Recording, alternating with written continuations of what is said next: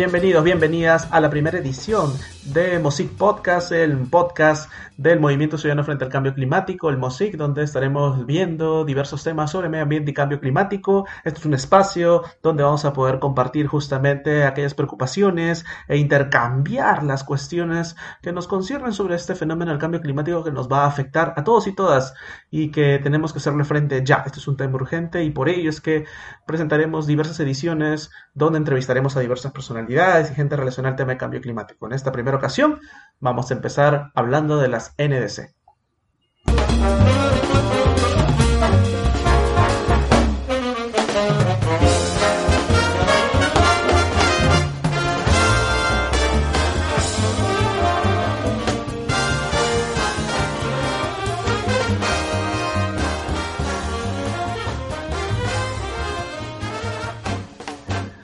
Bueno, a todos y todas, bienvenidos a una edición de estos podcast Music en los cuales entrevistamos a diversos especialistas, personalidades, participantes de sociedad civil sobre diferentes temas de cambio climático y medio ambiente. Esta vez vamos a hablar sobre las NDC, las contribuciones nacionalmente determinadas, y para ello tenemos un invitado muy especial.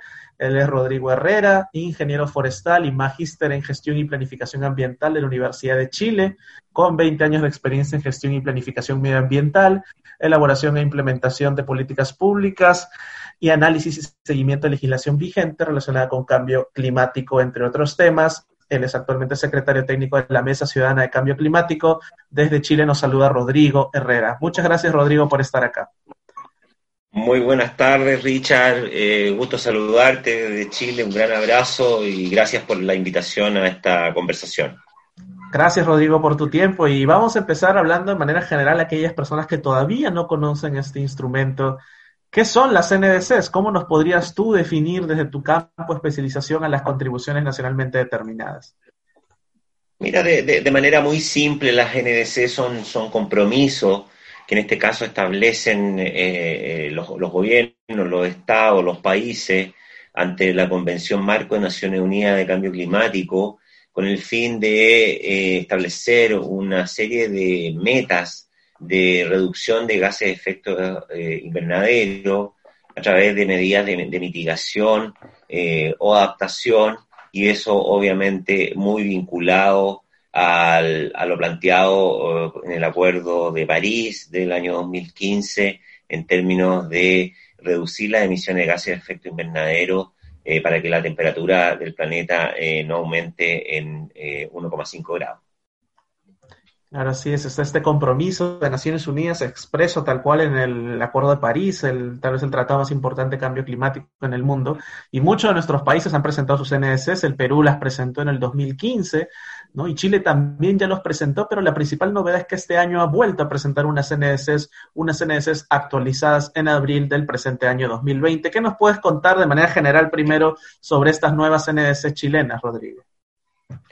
Bueno, efectivamente, como tú señalas, Richard, eh, eh, Chile eh, entregó el 9 de abril de este año ante la Secretaría de la Convención Marco la contribución nacional determinada correspondiente a Chile, en donde las metas que fueron establecidas se hicieron en base al inventario de gases de efecto invernadero del año 2016. La diferencia eh, principal con las NDCs que presentó en el año 2015 es que estas se habían hecho con el inventario del año 2007.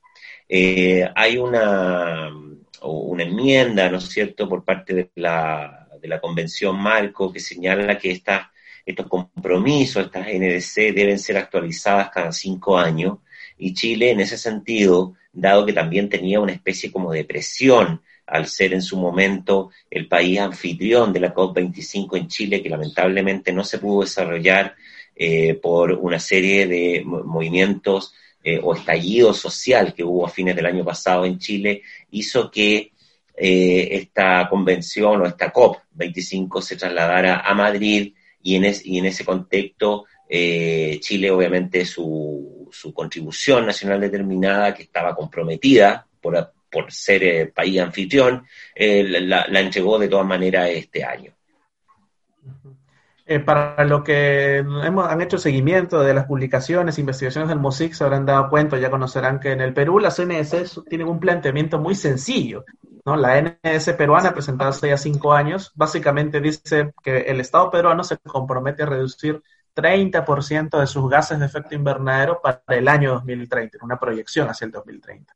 Este año se comprometió el Estado peruano a aumentar esa ambición. El Ministerio ha dicho que lo va a aumentar a 35% y eso es el único compromiso.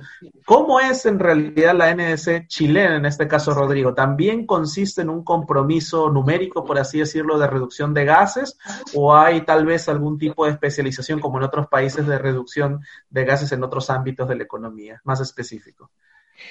Bueno, efectivamente, eh, la, NDC chilena tiene una, generalidad ya eh, en términos de plantear eh, la reducción de emisiones de CO2 por unidad de PIB, ya en un 30%, primero al 2030 y en segundo lugar al 2050. Pero después establece una serie de metas en el ámbito de la mitigación y en el ámbito de la adaptación que, eh, en donde especifica eh, básicamente eh, el poder pasar de 111 millones de toneladas de CO2 equivalente en el 2016 a 95 millones de toneladas de CO2 en el 2030, básicamente esto a través de la captura de bosque. Para esto específicamente lo que hace el gobierno chileno es comprometer o prometer a la comunidad internacional una serie de medidas que tienen que ver con eh, captura de CO2 eh, por parte de los bosques, eh, forestación, por ejemplo, de 200.000 hectáreas, crear, hacer un inventario de turberas o humedales, generar información y poder lograr restaurar un millón de hectáreas de ecosistemas eh, nativos en función básicamente de soluciones basadas en la naturaleza y otras técnicas. El problema que tenemos con todas estas eh, medidas, que obviamente están en el marco de una gran ambición, eh, el problema que tenemos es que en Chile no existe todavía una legislación o políticas públicas que puedan considerar o implementar esas medidas. De hecho, Actualmente se está discutiendo el proyecto de ley eh, marco eh, sobre cambio climático. Esta mañana tuve la oportunidad de exponer ante el Congreso Nacional eh, respecto de esa iniciativa y uno de los grandes problemas que establece esa iniciativa es que tiene una meta que obviamente conversa con la NDC chilena de, reducción de gases de efecto invernadero al 2050, pero no está muy claro de cómo implementar esas medidas. Entonces, todas las medidas que están dispuestas en la NDC, yo me atrevería a decir que son tres grandes eh, grupos. La primera es eh, medidas eh, para reducir gas de efecto invernadero por la vía de los bosques. ¿ya? Y ahí todavía nosotros tenemos discusiones en Chile que no están concluidas con respecto a qué es lo que es bosque, qué es lo que es plantación, hay zonas que son declaradas eh, eh, matorrales, por ejemplo, y que son realmente una fuente de sumideros eh, boscosos que en el largo tiempo podrían contribuir bastante al cambio climático. El otro tema es las energías renovables no convencionales, donde Chile ha avanzado mucho, básicamente con la eólica, con la solar y con la biomasa. Todavía la geotermia y la mareomotriz, obviamente por, por sus mercados, no están totalmente eh, viabilizadas. Y un tercer aspecto tiene que ver con eh, la adaptación, en donde ahí eh, Chile ha tratado de hacer propuestas o, proyectos relacionados con la adaptación, pero yo me atrevería a decir que no le ha ido muy bien porque no, no, no se ha internalizado mucho el tema de adaptación en Chile. De hecho, una muy fuerte presión por parte de las organizaciones de la sociedad civil para que se incluyera el tema de adaptación en este proyecto de ley que yo te estaba mencionando y eh, obviamente poder hacer de esa manera una contribución eh, total. Nosotros estamos eh, un poco, ¿cómo es la palabra? Estamos un poco decepcionados, un poco frustrados eh, la, sociedad civil en el sentido de que hay muchas promesas. Este gobierno, el, gobierno del presidente Sebastián Piñera, trató de instalar un, mensaje, un tema respecto al cambio climático con muchas promesas relacionadas sobre esto, pero que vemos que son un poco inconclusas por la falta de institucionalidad y políticas públicas que te mencionaba. Vale, justo has mencionado un par de temas, Rodrigo, importantes que queríamos este, preguntar y ahondar un poquito, ¿no? El tema de las normas. En el Perú se, se, se, categoriza como uno de los principales éxitos de este gobierno la emisión de una ley marco de cambio climático, que es del 2018, como de un reglamento, que es del 2019. En Chile yo sé que está en construcción de esta norma y mi pregunta es, que es una pregunta de la ciudadanía en general, ¿qué, tan, este, ¿qué tanto sirve poner esperanzas en una norma? Acá en el Perú vamos ya con dos años casi esta ley marco de cambio climático y si bien cierto se ha avanzado en varias cosas, todavía quedan muchos retos pendientes. ¿Cómo es tu óptica con respecto a esta ley y, por ejemplo, con respecto a otro tema, las energías renovables, ¿no? las que tú has mencionado? ¿Crees que las mismas deberían, este, se están fomentando en Chile de una manera adecuada o como en el Perú, por ejemplo, donde, por donde no tenemos una norma de energías renovables y donde el tema está muy, muy retrasado. ¿Cuál es tu opinión al respecto? Bueno, es muy, muy interesante tu pregunta, eh, porque en definitiva eh, nosotros pensamos a nivel de, de las organizaciones de la Mesa Ciudadana de Cambio Climático, que, el desarrollo de una futura normativa, norma o ley respecto a cambio climático tiene que ir acompañada sí o sí, o sí de una reflexión eh, grande respecto al modelo de desarrollo que nosotros, en el cual nosotros estamos eh, insertos. Más allá si la discusión es capitalismo o no capitalismo, resulta que hay un modelo de desarrollo que ha sido extractivista, que, que, ha, que ha sobrecargado eh, eh, a los ecosistemas y que obviamente genera que la naturaleza no se puede reponer eh, frente a esto, a, esta presión antrópica. en ese contexto, esta reflexión en Chile no existe. Yo creo que ahora, con, con, el estallido social del año pasado, más la pandemia, ¿no es cierto?, el COVID-19 que en Chile que ha afectado bastante, porque la estrategia del gobierno fue en, un inicio eh, tratar de que, todo fuera normal, pero eso no resultó y hoy día está todo Santiago, o sea, la mitad de, casi la mitad de la población de Chile, 6,5 millones de personas están confinadas en este momento, eh, hace que la reflexión tenga que hacerse sí o sí. Dicho eso, eh, en, en, el contexto y en el entendimiento de que una ley no puede solucionar todos los problemas sociales, ambientales, económicos, políticos, culturales, ancestrales que, una sociedad una idiosincrasia pueda tener, eh, lo, claro es que eh, esta discusión de, de reflexión de modelo de desarrollo tiene que sí estar reflejada en los principios de una ley y es por eso que nosotros hemos sido muy rigurosos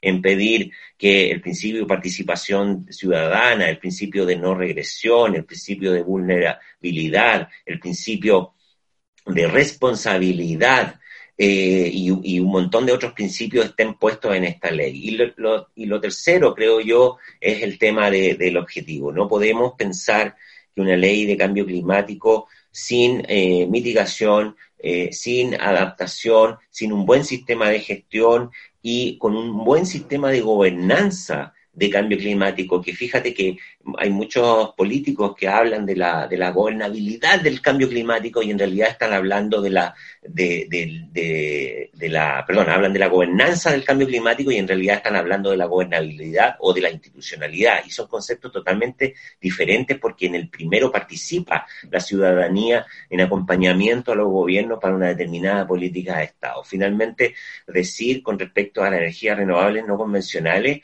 eh, que hace 10, 15 años atrás el que hablaba de energía renovable no convencional aquí en Chile era considerado un loco.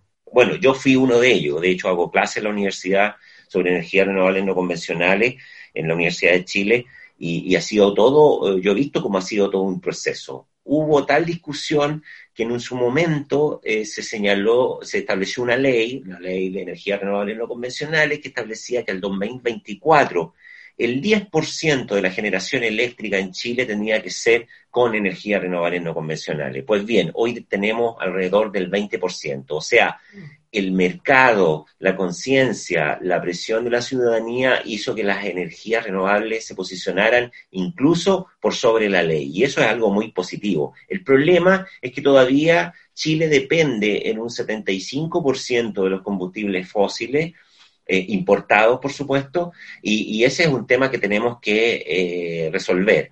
Ahora, el gobierno ha dado una señal positiva en ese sentido de ir cerrando centrales termoeléctricas eh, anunció el cierre de ocho centrales termoeléctricas de aquí al 2040, eh, si no me equivoco, y eso obviamente es una muy buena señal. El, tema es que, y con esto termino esta, esta respuesta, perdona la, la, extensión, Richard, con esto, con esto lo que quiero señalar es que no podemos pensar en, en, en reducir los gases de efecto invernadero eh, con un país que todavía depende en un 75% de, de, los combustibles fósiles y no podemos pensar en un país que reduzca los gases de efecto invernadero si no consideramos aspectos de vulnerabilidad dentro de las medidas de cambio climático que se toman. Porque, o por ejemplo, si usted tú estableces un, o, o reforestas con bosque o restaura bosques, tú no puedes estar capturando bosques por un lado y por otro lado que se te incendien todos esos bosques. Chile tuvo el año 2017 el incendio, uno de los incendios más grandes en la historia del mundo, que donde se quemaron casi 600.000 hectáreas y ahí hubo una emisión de CO2 eh, no menor. Así que es un tremendo desafío y espero que eh, el, el Estado de Chile, el gobierno chileno esté a la altura. El problema, y con esto termino, el problema, Richard, es que nosotros vemos y estamos muy preocupados, muy preocupados. Yo no sé cómo, cómo sucede esto allá en Perú, pero estamos muy preocupados por la temporalidad. Vemos que hay 25 años de COP, de discusión internacional, versus que la evidencia científica nos dice que nos quedan 10 o 12 años más. Y esa, esa balanza de, tiempo nos preocupa, eh, no, por, no probablemente por nosotros mismos, sino por las futuras generaciones. Perfecto, Rodrigo. Hay muchas cosas interesantes lo que has mencionado. Me quedo con esto de las energías renovables, eh, el hecho de que la norma haya señalado que al 2024 tendrían que tener una dependencia de 10% y ahora estén en 20% lo cual te da una luz de esperanza de que estos temas pueden avanzar mucho, ¿no? Y acá en el Perú todavía nos falta mucho por llegar a, ese, a una norma y por llegar a sobrepasar alguna de ellas, ¿no? Para ir concluyendo tal vez con un par de cuestiones, en el Perú una de las principales críticas a las NDC es el tema del presupuesto, ¿no? Ante Naciones Unidas se da una cifra, legalmente está la norma, el reglamento, pero si no hay presupuesto, que es muy ínfimo acá en Perú, el, el, presupuesto del Ministerio del Ambiente y a temas climáticos, no se va a poder avanzar a nada. Las medidas de mitigación, sus condiciones habilitantes no tienen presupuesto designado. Eh, en Chile, ¿cómo es este tema? Si tendrás alguna referencia sobre el mismo, ¿no? Porque lamentablemente no queremos creer en este dicho de que el dinero mueve todo, pero sin presupuesto determinado para los ministerios, por ejemplo, este tema no se va a mover mucho, ¿no? ¿Qué opinas sobre esto? Bueno, ese es un tema lamentablemente que yo creo que cruza y es transversal a la, realidad de todos los países. En Chile, eh, lamentablemente, eh, primero los temas ambientales o de cambio climático eh, han ido agarrando fuerza, eh, hay más concientización, pero no es la primera prioridad eh, de política pública eh, en el Estado chileno. O sea, eso es una cosa que es un hecho y que, y que a esta altura ya es casi es un reconocimiento. Segundo, una de las críticas que se le hace, por ejemplo, a la tramitación de la actual ley es eh, eh, su escaso presupuesto. Eh, bueno, estamos hablando aquí de cerca de 5 mil millones de pesos. Si hago la conversión a, dólares estaremos hablando de unos 100 mil dólares, una cosa así, eh, cosa que para un presupuesto de cambio climático eh, es pequeño. Tengo que, que, chequear bien la cifra de todas maneras. Eh, y el tema es que la cantidad de metas que se establecen en, el, en, la, en la NDC claramente requieren un presupuesto. Fíjate que Ayer nos comentaba la oficial de, cambio climático del gobierno chileno, nos comentaba que para poder desarrollar uno de los instrumentos de gestión que contiene la ley que se está construyendo, pero que ellos la están adelantando para efectos de, como no saben cuánto va a demorar la ley, igual están tratando de adelantar un poco con la estrategia de largo plazo de cambio climático.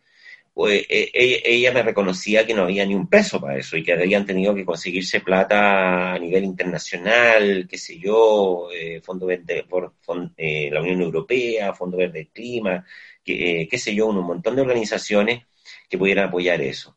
Y eso obviamente habla mal o es contraproducente contra el discurso que existe de, eh, de la gobernanza del cambio climático o de, la, o de la protección de los ecosistemas y es una situación que nos tiene eh, muy preocupados. De hecho, de hecho, en Chile hace dos años atrás eh, se hizo una reforma a la ley tributaria y se incluyeron los impuestos verdes y, ahora se van a incluir eh, mecanismos de compensación offset que van a ser eh, viables por ahí por el año 2021.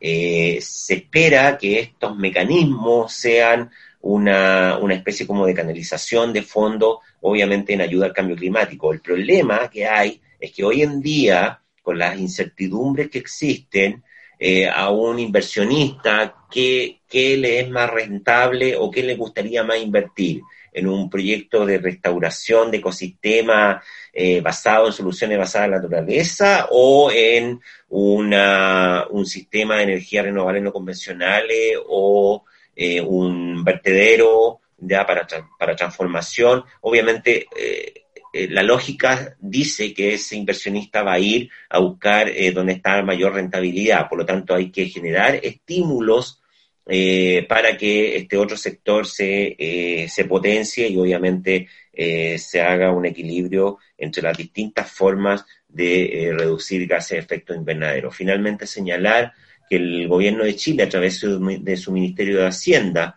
que es el que controla todas las platas, ¿no es cierto?, de todos los distintos sectores, tiene una estrategia financiera de cambio climático eh, la definió eh, muy alineada supuestamente con el Ministerio del Medio Ambiente, con los compromisos internacionales, pero que nosotros vemos eh, que es absolutamente deficiente. Y, yo creo que uno de los talones de Aquiles es, el tema recursos, presupuesto. Pero bueno, hay que seguir empujando la máquina para efectos de poder, de alguna otra manera, vuelvo a insistir, probablemente no sea por nosotros, sino que por las futuras generaciones dejar eh, un planeta mejor.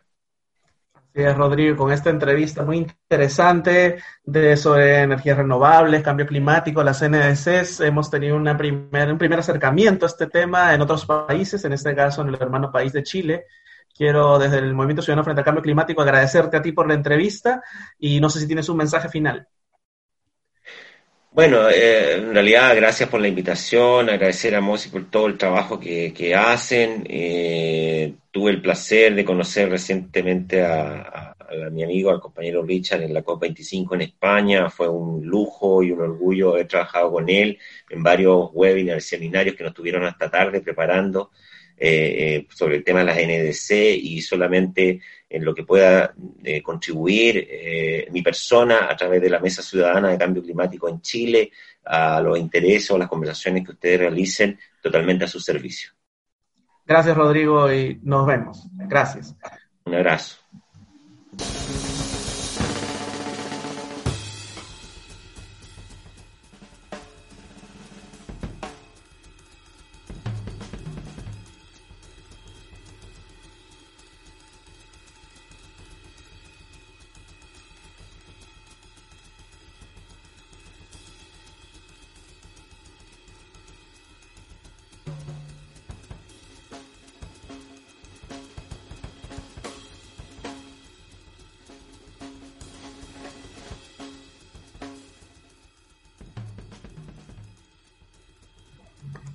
Ese fue el compañero de Chile, Rodrigo Herrera, y como él tendremos a muchos otros invitados e invitadas en las sucesivas ediciones del Music Podcast, así que los invitamos a estar atentos a nuestras redes sociales, estamos en Instagram, en Facebook y en Twitter, el Movimiento Ciudadano frente al Cambio Climático, el Music llega hasta acá, Richard Odiana se despide.